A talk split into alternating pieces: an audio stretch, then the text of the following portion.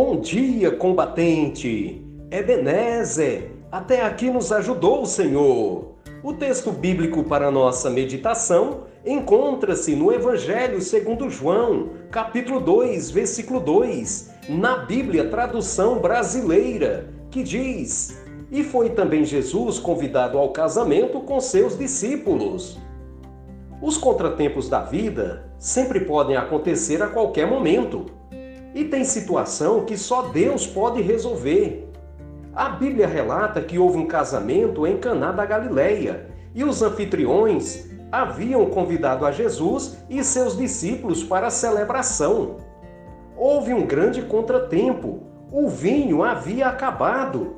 Mas o Senhor Jesus ajudou e transformou águas em vinho, sendo esse o melhor vinho, e a festa continuou. A Bíblia também diz que um rei chamado Belsazar, rei da Babilônia, deu uma grande festa e convidou a muitos, mas Deus não foi convidado. Pelo contrário, Belsazar e seus convidados escarneceram de Deus, utilizando os objetos usados nos cultos ao Senhor. Deus não foi convidado para a festa, mas ele compareceu na festa não para festejar com o rei Belsazar e seus nobres convidados, mas para julgá-los.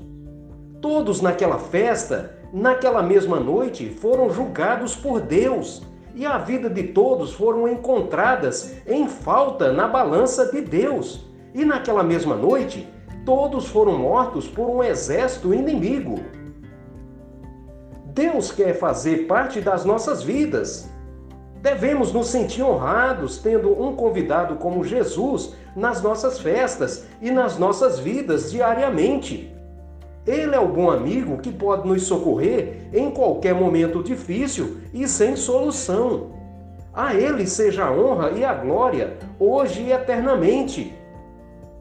Jesus disse para um grupo de pessoas que estavam deixando ele de fora das suas vidas: Eis que estou à porta e bato. Se alguém ouvir a minha voz e abrir a porta, entrarei em sua casa e cearei com ele, e ele comigo.